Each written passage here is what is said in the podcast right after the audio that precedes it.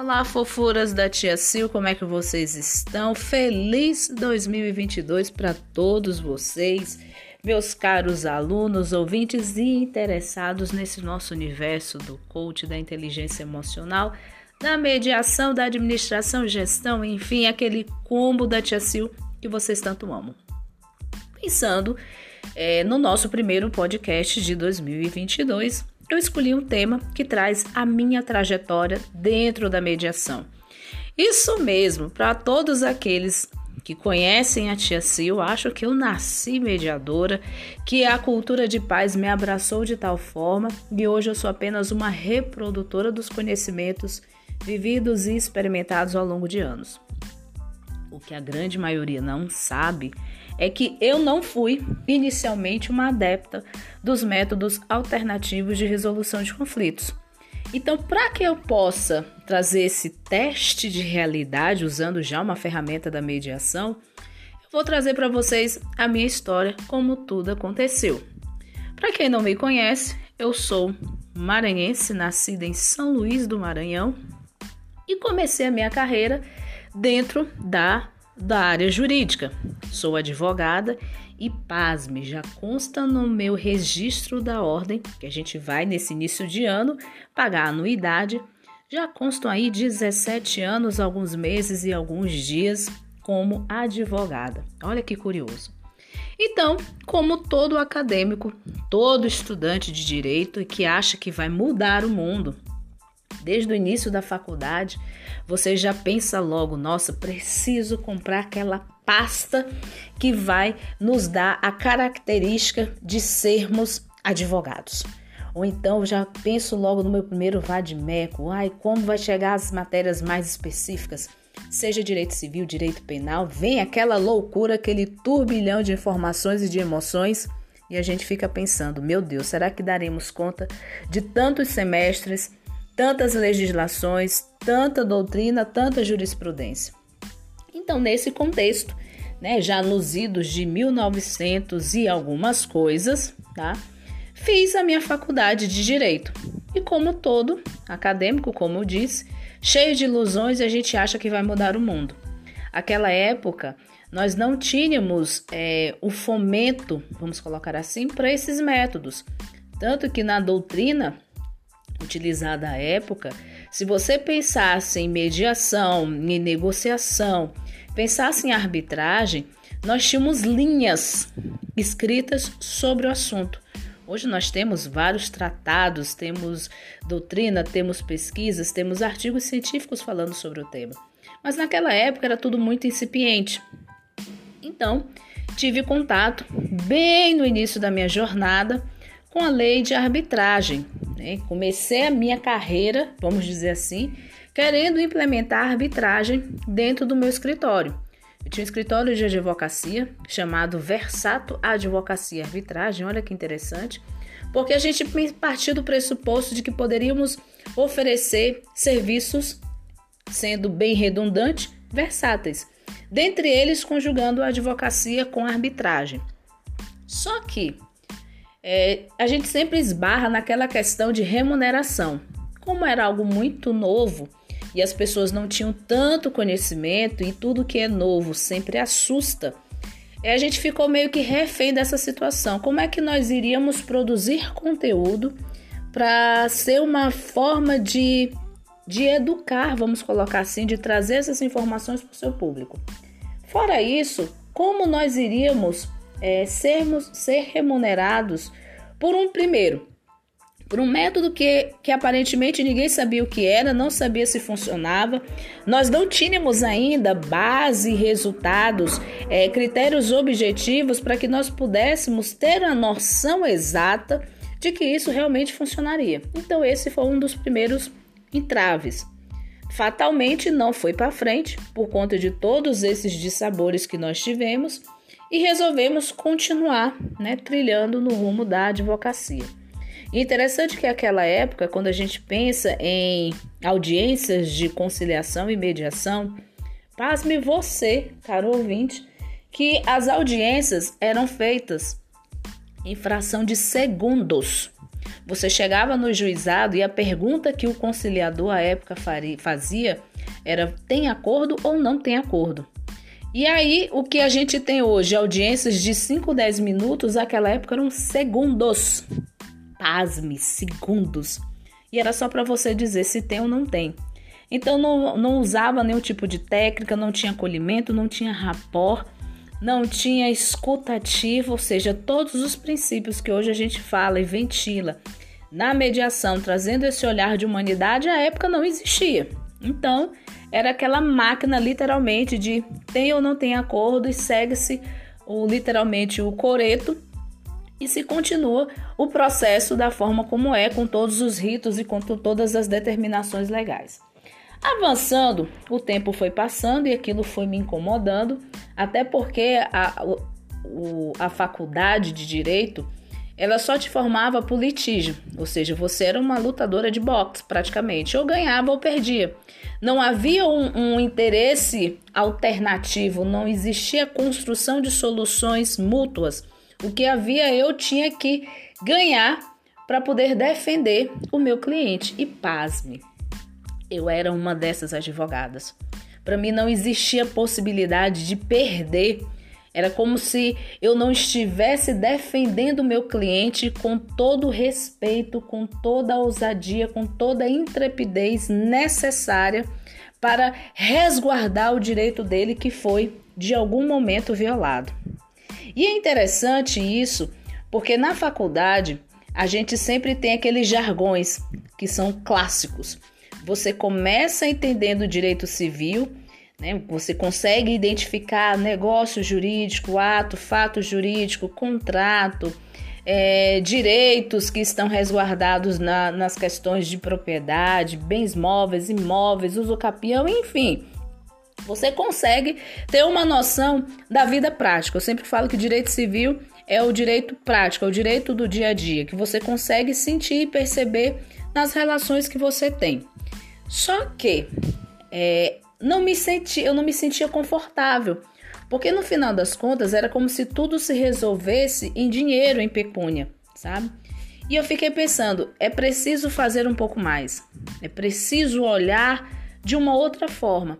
E quando eu tive contato com o direito penal, já nas minhas primeiras aulas, eu já me apaixonei por esse universo. Porque ali a gente não consegue mensurar economicamente o valor de uma honra, o valor de uma integridade, o valor de bens jurídicos que, não, que o dinheiro não consegue comprar. E aí eu fico pensando, gente, aqui é um ramo que a gente lida com o ser humano e, seu, e sua cartela de princípios e de valores. Então eu não posso ser uma pessoa totalmente fria e equidistante. Aquilo que é para a pessoa é mais importante. Talvez seja o seu nome, talvez seja sua imagem, talvez seja sua integridade física, talvez seja sua integridade moral, talvez seja simplesmente o fato de você querer pertencer a um determinado ambiente ou agrupamento social. Então, quando eu vi isso, eu pensei: nossa, aqui tem um ramo que eu preciso necessariamente me desconstruir como ser humano para poder identificar elementos, necessidades e vontades de outro ser humano, que foi justamente a ponte para que a gente pudesse é, mergulhar a fundo no universo da mediação. No mesmo local que havia feito o curso de arbitragem, tinha um módulo sobre mediação, mas como sempre muito superficial. Era basicamente é, umas explicações do que poderia ser, mas nada ser muito substrato, nada ser muito suporte técnico e doutrinário sobre o assunto. E o que que acontece? A gente vai pesquisando, continua pesquisando, e a gente vai fazendo um curso aqui, um curso acolá. Fiz o meu curso de mediação judicial. Aqui já estava, já saí do Maranhão, vir para Brasília. E aí comecei a minha jornada, né? Fiz a, a, o meu curso de mediação judicial para atuação no Poder Judiciário, né? Sendo redundante tá? Mas é só para ficar claro. E aí a gente teve sempre aqueles, aquelas primeiras experiências que a gente acha, né? Na parte teórica, lindo, maravilhoso, funciona. Sou uma eterna apaixonada, mudou minha vida, mudou meu olhar. isso na teoria. Quando chegamos na parte prática, vem um choque de realidade. Por quê? Porque ali a gente consegue identificar que são literalmente seres humanos com necessidades não validadas, não percebidas, sentimentos que estão ali aflorados e você, mediador, precisa estar no seu grau mais alto de humanidade para poder ter a sensibilidade de identificar interesses, questões, sentimentos e o que está por trás de uma aparente resistência a uma possível construção de consenso. E aí, sempre nas primeiras, nas primeiras sessões, a gente não vai bem, isso é óbvio. É, a primeira sessão, me lembro, e aí já peço perdão a todos vocês por compartilhar isso. É, eu me lembro que tinha era uma, uma questão, um conflito envolvendo é, serviços de beleza. Então, tinha uma pessoa que estava reclamando do serviço de manutenção dos cílios que não foi feita pela outra profissional. Gente, detalhe: o cílio estava caindo, literalmente. E eu, naquela hora, eu já estava torcendo para o cílio. Cai mesmo, meu filho, porque estava assim, eu, eu vi que estava incomodando a, a profissional. Entendi. Aí eu só estava torcendo: cai cílio, cai cílio, cai cílio. Do outro lado, quando foi dada a oportunidade para outra parte, ela estava, gente, com aquela sobrancelha da Nike, na época de micropigmentação e que ainda não tinha tantas evoluções e a coisa era bem mais, como eu posso dizer, uma forma mais sutil. Era bem mais grosseira. Gente do céu, eu olhava para aquilo ali e falava: "Meu Deus do céu, eu não faço não faço procedimento nem com uma nem com outra, porque eu não quero ter o sinal da Nike e eu não quero também estar torcendo para um cílio caído". Ou seja, não funcionou absolutamente nada. Zero empatia, zero conexão um juízo de valor tremendo, porque ainda estava ainda saindo do universo da advocacia, da advocacia do litígio.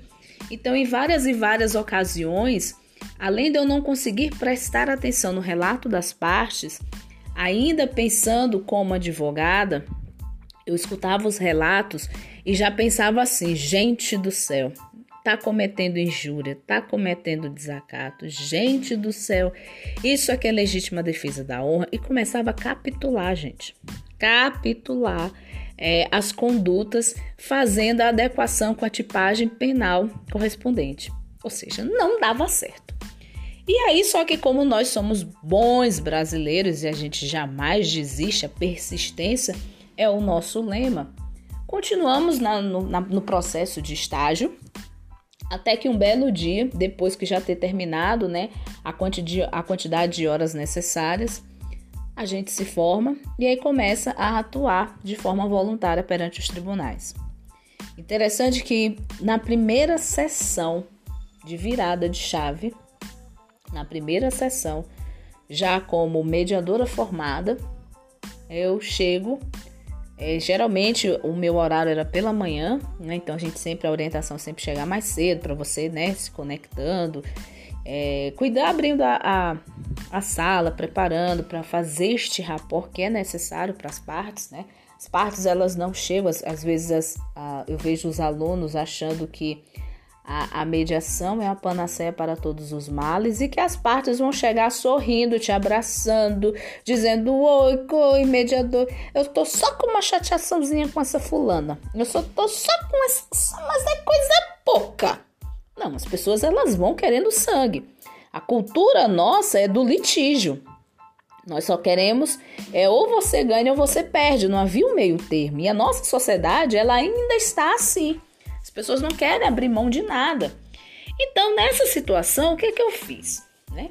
É, as partes, contextualizando para vocês, elas já estavam brigando do lado de fora e dos piores nomes possíveis e imagináveis que vocês possam pensar.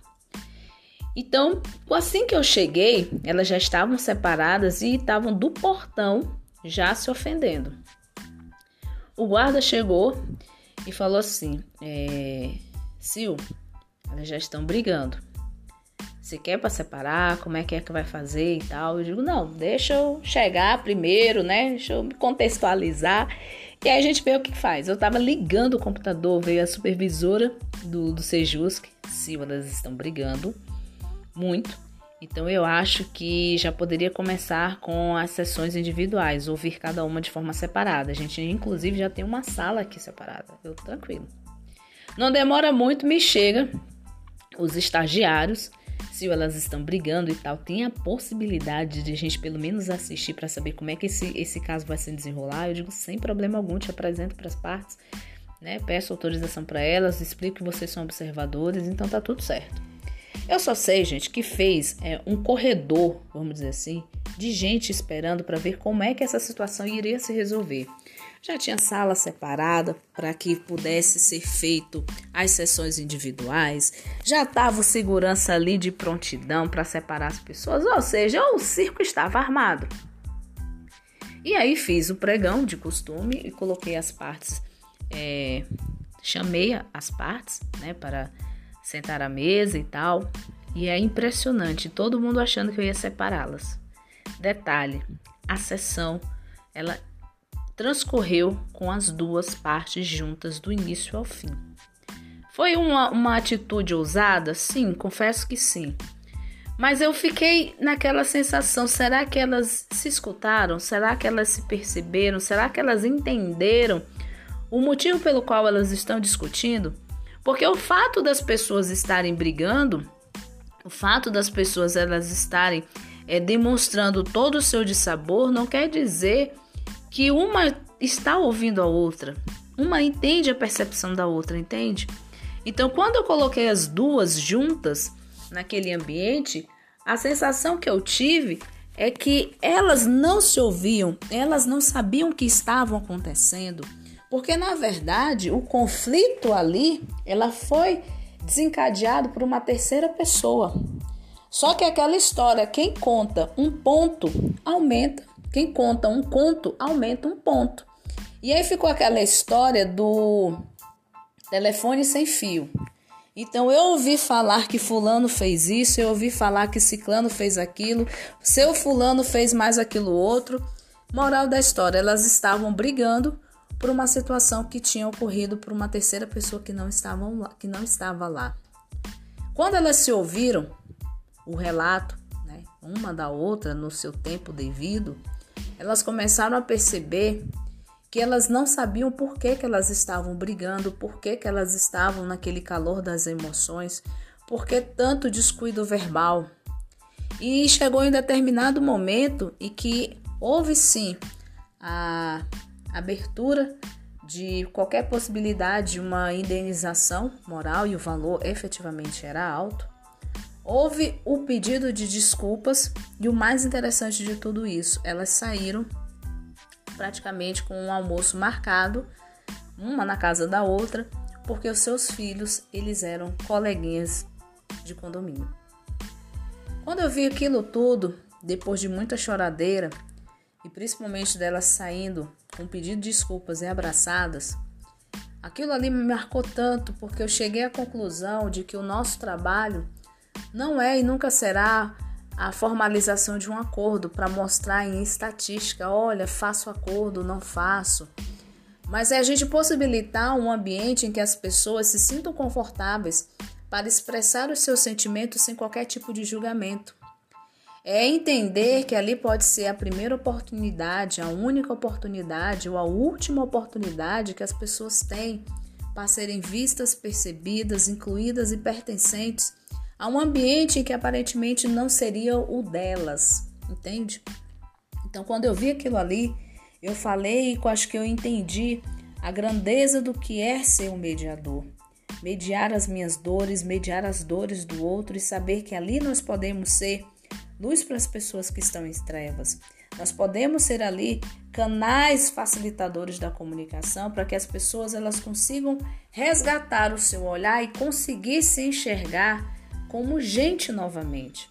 Estamos vivendo em eras tão robotizadas, tão automatizadas, os relacionamentos eles estão muito rasos e a gente não tem a profundidade necessária com o outro. E o pior, nós somos tão intolerantes porque estamos o tempo todo julgando comportamentos, atitudes como se nós tivéssemos sido instituído juízes ad hoc sociais, como se estivéssemos sobre nós o peso de determinar quem é bom, quem não é, quem é merecedor, quem não é, quem é favorecido e quem não é, e isso não nos compete. A nós nos compete simplesmente amar o próximo, respeitar, ter empatia, mas acima de tudo respeitar a universalidade do outro. Nós não sabemos as feridas e os pesos que essas pessoas carregam para chegar até ali. Às vezes as pessoas chegam e estão ali de sabores não por conta de um valor em si, do significado de uma indenização, mas talvez para preservar o nome, talvez para preservar a identidade, talvez para preservar a moralidade, integridade moral que essas pessoas têm. Então, quando a gente pensa em tudo isso, o que fica na nossa mente é saber, nossa, o que nós podemos fazer de diferente, o quanto nós podemos agir de forma diferente para que se a roda, o ciclo do conflito se quebre. E quando eu vi isso, aí sim me deu mais vontade de abraçar essa esse universo. Me deu mais vontade ainda de fazer parte dessa estrutura que muda vidas, que transforma e que salva. Às vezes nós só precisamos só de um olhar, de alguém que veja e diga assim: eu posso fazer diferente, eu posso mudar, eu posso transformar. E isso causa sim leveza, causa uma satisfação muito grande. E aí a gente fica pensando, né? Quantas pessoas estão perdidas em seus mundos, em seus próprios mundos? Quantas pessoas estão deixando de querer fazer algo para o outro por outro, achando que não vai ter uma recompensa e muitas vezes as recompensas que a gente tem é saber que ali naquele momento você foi um pacificador. Que ali naquele momento você foi luz para aquelas pessoas. Que, que naquele momento você conseguiu auxiliar pessoas que não conseguiam encontrar saídas e você, sendo tão somente gente, tão somente sendo ser humano, você conseguiu trazer essa calmaria em meio a essas tempestades emocionais existentes na vida de cada um. Depois dessa experiência, eu continuei ainda a carreira, vamos dizer assim, de mediação e me tornei supervisora. Me tornei a, vamos dizer assim, aquela que auxilia na formação de novos mediadores. E interessante as histórias que a gente se vê muito naquelas pessoas que estão começando. As incertezas, o frio na barriga, o medo de errar, a pressão de ser perfeito e acertar de cara, a sensação de saber será que você vai conseguir terminar o processo. E você, depois que passou por tudo isso, consegue ser essa calmaria para aqueles que estão começando.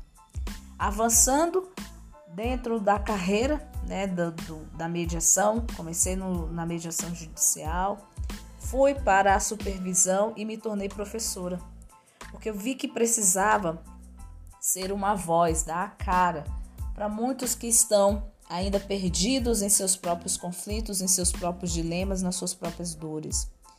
E aí a gente não tem a noção do quanto a mensagem ela voa, o quanto a gente consegue alcançar pessoas, o quanto de vidas são transformadas, inclusive a minha. É, eu sempre falo que mediação salva vidas.